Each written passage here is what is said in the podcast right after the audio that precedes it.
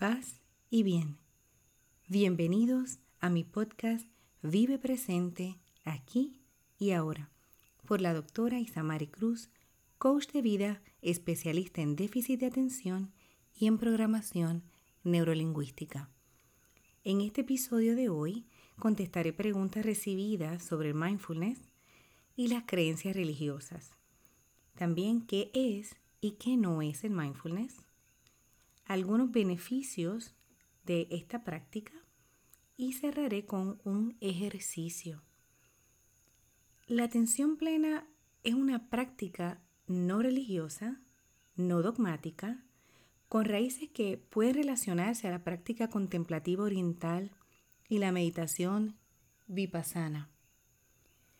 Pero practicar y vivir en atención plena no significa que estamos practicando budismo ni tampoco que vamos a estar en estados de meditación o contemplación por horas, ¿verdad? Cada día. Así que antes de continuar con la definición básica de mindfulness, quiero clarificar esas preguntas eh, relacionadas con las creencias religiosas y el mindfulness. Te comparto, si eres cristiano, eres creyente, una cita bíblica es una de las favoritas o era de las favoritas de mi mamá y ella solía tener esto escrito en hojitas pequeñas en distintos libros como marcadores. Es de Mateo 6, versículo 34. Por tanto, no se preocupen por el día de mañana, porque el día de mañana traerá su propio afán. Y otra cita que te quiero compartir es el Salmo 46, versículo 10. Estad quietos y conoced que yo soy tu Dios. Fíjense, estad quietos. Porque en la serenidad podemos escuchar mejor, en la serenidad podemos conectar mejor. Así que si eres una persona creyente, el mindfulness sería una manera de desacelerar y escuchar la voz de tu Dios. Si eres una persona no creyente en un Dios, eh, quizás en un ser supremo, pero más a favor de la ciencia, también puedes practicar mindfulness. La realidad es que los estudios científicos demuestran que participantes en prácticas de mindfulness cuyas vidas tenían niveles de estrés moderados o altos tuvieron resultados significativos luego de ocho semanas de práctica. Por ejemplo, se demostró un 48% de aumento en la capacidad de concentración, un 34% de aumento en la capacidad de priorizar, una disminución del 25% en la rumia mental, y pauso para clarificar. La rumia mental es cuando una persona tiene un pensamiento obsesivo, ¿verdad? Y esto suele estar cargado de mucha negatividad. Es un pensamiento destructivo que te altera significativamente las emociones. Por ejemplo, todo me sale mal. No soy suficiente. Nadie me ama. Ese tipo de expresiones se conocen como rumia mental. Y el mindfulness ayudó a estas personas a tener una disminución del 25%. También se ha observado una reducción del 26% en la fatiga física y un 33% de mejoría en la calidad de sueño. Así que si deseas más detalles sobre este tipo de estadísticas, te recomiendo buscar en revistas profesionales de salud mental, así como en revistas de investigación publicadas por universidades, principalmente en Inglaterra, España y en Estados Unidos. También te invito a que leas sobre el doctor John Kabat. K-A-B-A-T, Kabat. ¿Quién es el, el doctor John Kabat? Pues es conocido como el pionero en Occidente en crear el programa de mindfulness, reducción de estrés. O sea, que lo aprendido de la práctica que mencioné ahorita, Vipassana, del de, Oriente, él lo trabajó en un programa de reducción de estrés que se basaba simplemente en establecer prácticas de mindfulness. Y este caballero es científico, es profesor de meditación y de medicina del Departamento de Medicina Preventiva y del Comportamiento Humano de la Escuela de Medicina de la Universidad de Massachusetts. Hace 30 años que fundó esa clínica y estableció este tratamiento para pacientes con problemas físicos y psicológicos, dolor crónicos y otros síntomas relacionados directamente con el estrés.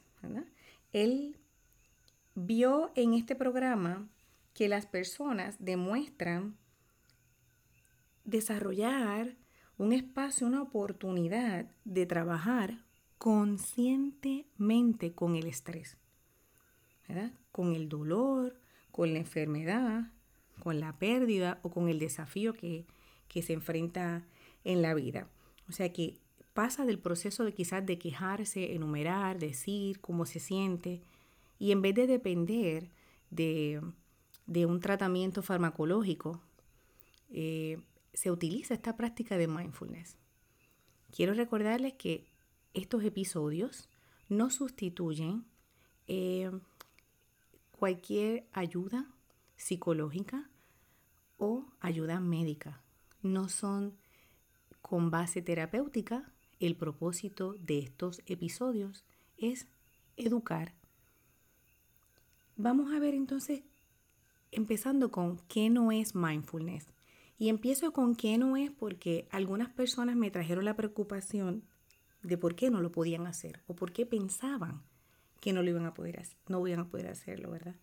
Eh, mindfulness no consiste en tratar de relajarte completamente, de tener tu mente en blanco o de vaciar todos tus pensamientos, no, no es renunciar a tus emociones, no es sentarte y olvidar o rehuir al dolor físico o emocional. Eh, tampoco te aparta de la vida, no es una nueva práctica de religión. Eh, y no es difícil. Una vez se aprende, se puede. El mindfulness no es otra cosa que prestar atención a nuestros pensamientos, sentimientos, sensaciones físicas y el ambiente.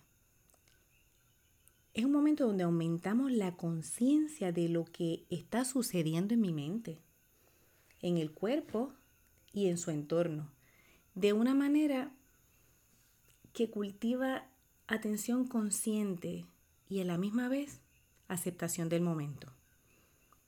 Estamos presentes, o sea, eh, no nos estamos escondiendo ni estamos provocando, simplemente estamos presentes. Y en ese momento notamos cómo estamos o qué está sucediendo. Con una mente abierta, libre de prejuicio y juicio, con una actitud paciente hacia uno mismo o hacia una misma, compasiva, de aceptación, una, una actitud que te permite ver las cosas desde otra perspectiva.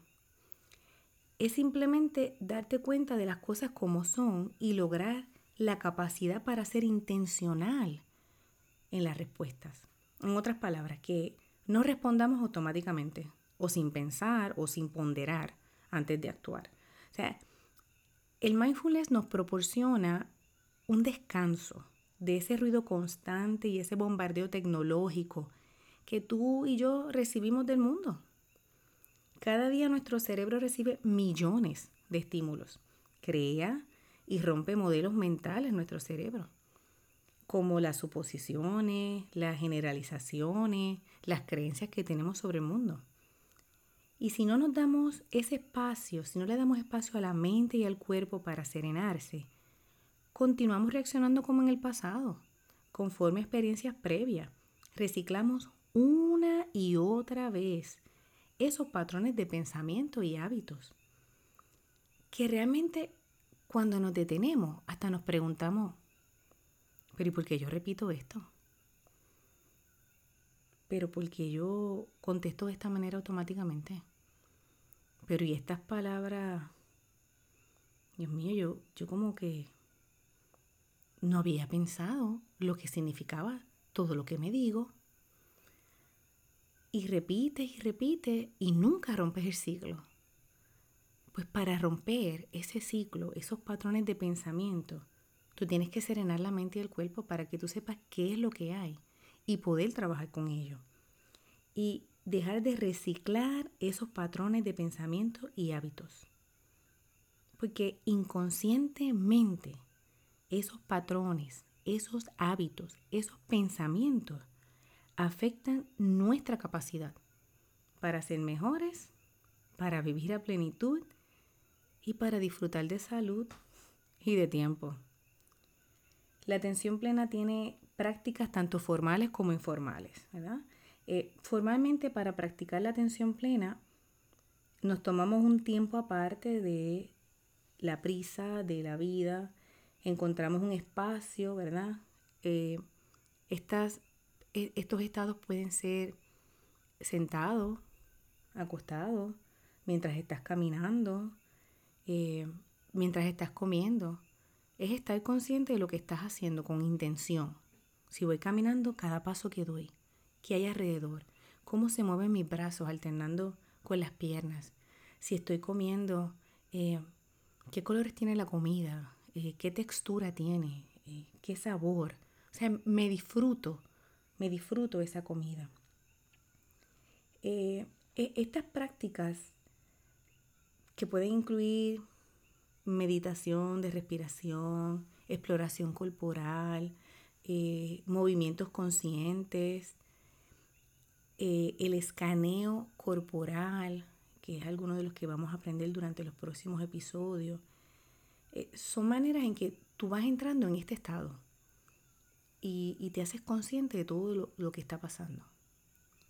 Tú puedes empezar con cinco minutos entre los escritos que he estudiado, la duración de la práctica formal dice que puede variar de 5 minutos a una hora, con, ¿verdad? con el potencial de tú más adelante desarrollar eh, periodos más prolongados si inicias con los 5 minutos. ¿Y por qué te digo que inicies con los 5 minutos? Porque en muchos otros artículos dice que lo, lo recomendado es 45 minutos a una hora cuando ya está establecida la práctica. Y si empiezas a pensar en 45 minutos o una hora, vas a decir, yo no puedo, no tengo tiempo para esto. Entonces, regálate 5 minutos. Incluso estos episodios los hago cortos para que realmente lo puedas escuchar y poner en práctica. La atención plena se puede practicar de manera informal también, en medio de la prisa y el torbellino del día. ¿Cómo lo hacemos? pues estoy ajorada, percibo porque nos damos cuenta que estamos en estrés o estamos ajorados y intencionalmente paro, hago una respiración, dos respiraciones y continúo. Voy a almorzar y en vez de seguir pensando en lo que estaba haciendo, me detengo, miro la comida, miro los colores, respiro y continúo. Son, son momentos que vas provocando en el día a día. No te sentaste con la intención de hacer el ejercicio completo pero te das la oportunidad de pausar, de pausar y, saber en qué estado estás, cómo estoy, cómo me siento. Y, en ese proceso, ¿verdad? Vamos a ir eh, creando conciencia y espacio para serenarse. Así que lo importante es que tú recuerdes que aunque sea informal, es una forma extraordinaria en la que tú aportas calma a tu cuerpo, en la que tú puedes profundizar mejor en la tarea que estás haciendo, en el proyecto que estás trabajando. También te permite disfrutarte mejor los momentos que deben ser de alegría y de placer, porque estás consciente, estás presente. El mindfulness consigue separar a la persona de sus pensamientos para que él pueda reconocerlos y poner en duda los patrones mentales. ¿Por qué? porque se le da un gran peso al aquí y el ahora. Tienes una atención total en el momento presente. No vas a pelear con los pensamientos que vienen ni las incomodidades. Te vas a mantener en aquí y ahora. Y vamos a hacer el ejercicio corto para, para cerrar, ¿verdad? Quiero que suelte lo que tengas. Vamos a iniciar con la respiración, como en el episodio anterior. Inhalamos por la nariz, exhalamos por la boca en las primeras, ¿verdad? Y luego vuelve, retomamos la respiración natural, puede ser completamente por la nariz. Así que inhalamos profundamente, sostenemos la respiración exhalamos. Y dejamos que salga el aire completamente. Recuerda que al principio el cuerpo te va a hacer resistencia, es normal. Ten paciencia contigo mismo, contigo misma. Recuerda, mente abierta, libre de prejuicio, actitud compasiva hacia ti. Vamos a continuar inhalando y exhalando. Continúa y siente cómo tu pecho se expande en cada inhalación y permite que tu respiración se torne más profunda y relajada. Cada exhalación te permite liberar. Cada inhalación siente que el cuerpo está dispuesto el pecho expande y se torna más profunda la respiración. Está presente. Mantente aquí y ahora. Escucha tu respiración. Siéntela. Siente tu respiración y toda la relajación que está trayendo a tu cuerpo y a tu mente. Coloca tu mano en el corazón, la mano que prefieras, izquierda o derecha. No hay contestación perfecta ni correcta. La mano que tú escojas, llévala a tu corazón. Siente tu respiración con la mano sobre tu pecho.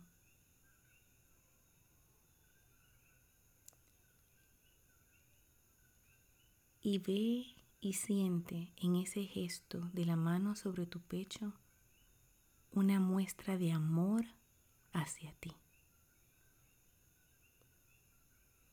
Una muestra de compasión hacia ti.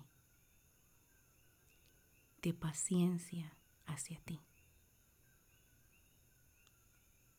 Siente tu respiración y en cada exhalación deja ir. En cada inhalación recibe amor por ti. En cada exhalación deja ir. En cada inhalación recibe compasión por ti. En cada exhalación deja ir.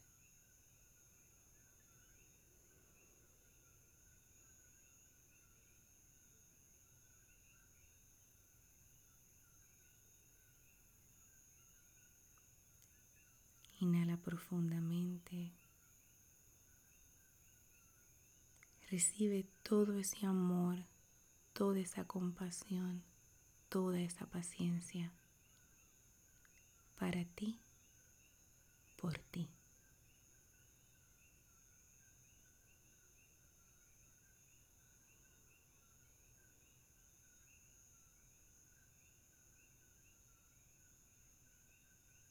Inhala. Exhala dejando ir todo.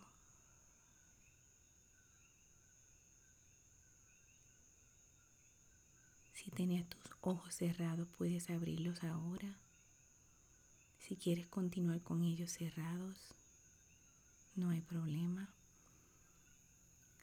Te deseo paz y bien, que en todo lo que hagas pongas un sello de paz, que en todo lo que hagas pongas amor, que te deje espacio para serenarte, para relajarte y te pido que practiques estos minutitos todos los días. Más que una petición, es una invitación a un regalo para ti, por ti. Ha sido un placer acompañarte. Cerramos el podcast. Vive presente, aquí y ahora, por la doctora Isamari Cruz. Paz y bien.